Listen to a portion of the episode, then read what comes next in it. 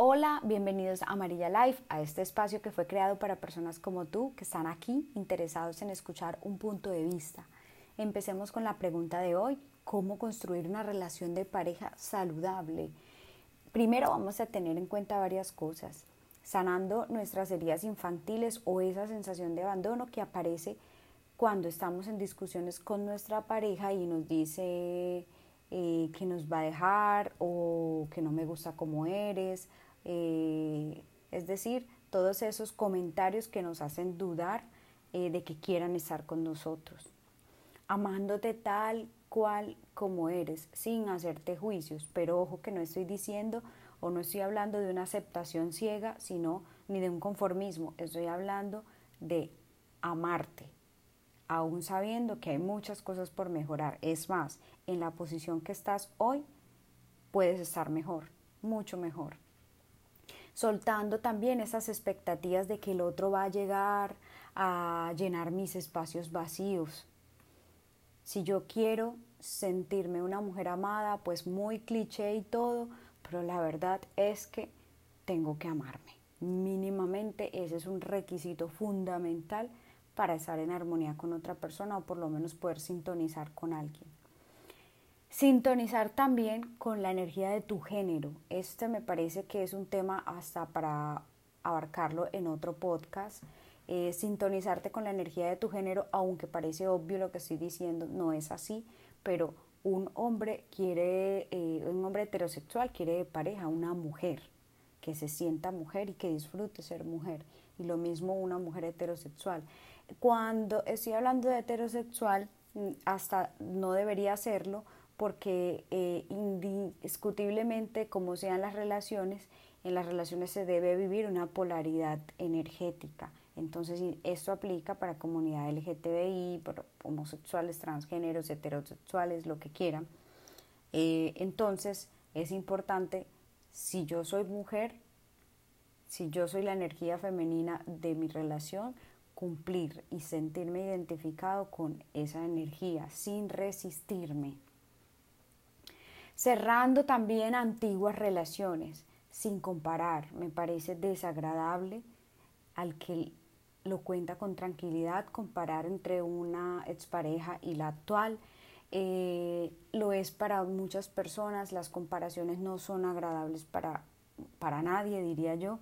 Entonces evitar este tipo de, de confrontaciones tan incómodas comprendiendo también que eres un ser completo, no eres la mitad de nada, eh, ni de una naranja, mucho menos, en fin, eh, que eres un ser completo con tu propio mundo, que al igual que el otro tiene también otro propio mundo. Es decir, que lo que van a hacer en una relación es intentar revisar, bailar, no sé cómo, cómo lo puedan engranar entre si tu energía es compatible, es coherente con la mía. Eso es. Existe la falsa creencia que mientras más amor se brinde, más voy a recibir. Pero la experiencia demuestra lo contrario. Cada día hay más personas con las manos vacías y el corazón destrozado al sentirse estafadas por haber dado de más y aún así no han logrado mantener la relación de pareja. En las relaciones de pareja es necesario mantener un equilibrio porque se parte de la idea de que son dos personas en igualdad de condiciones, es decir, ambos tienen la misma capacidad de dar y es necesario que ese dar se mantenga en equilibrio. El desorden se produce, y quiero que esta parte, esta palabra desorden la remarquen en su cerebro en este momento, la pongan en negrita, subrayado. El desorden se produce cuando creo que tengo que dar de más o doy más de lo que el otro puede devolver.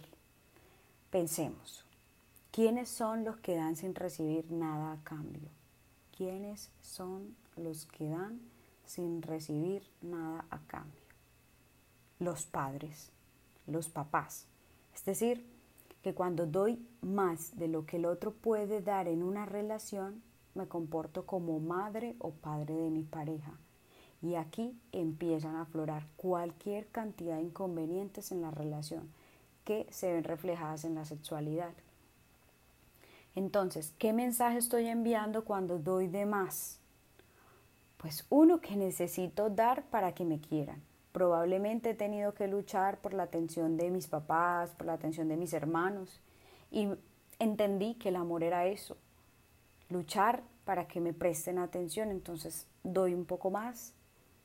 Si doy más, el otro se sentirá en deuda y así no me dejará.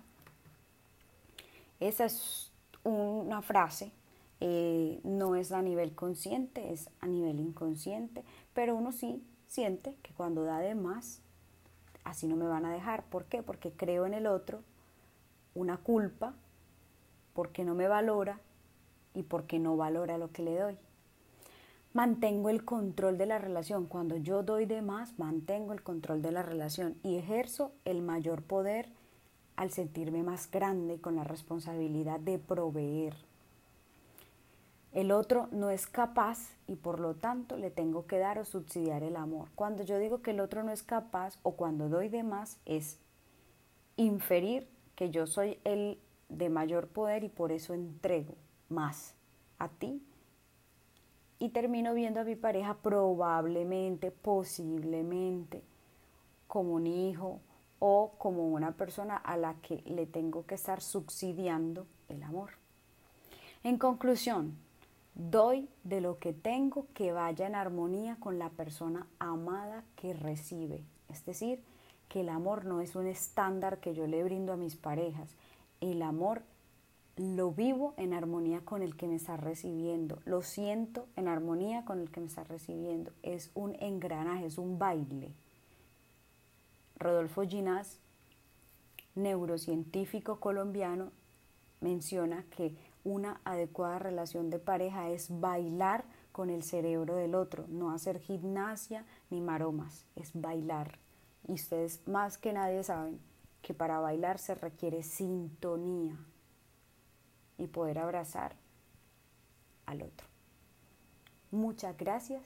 Espero que este tema les haya servido para reflexionar, para pensar, para analizar es solo un punto de vista. Todo lo que mencioné acá lo pueden verificar en la vida de ustedes, en la de sus compañeros, en los de eh, las demás personas que los rodean.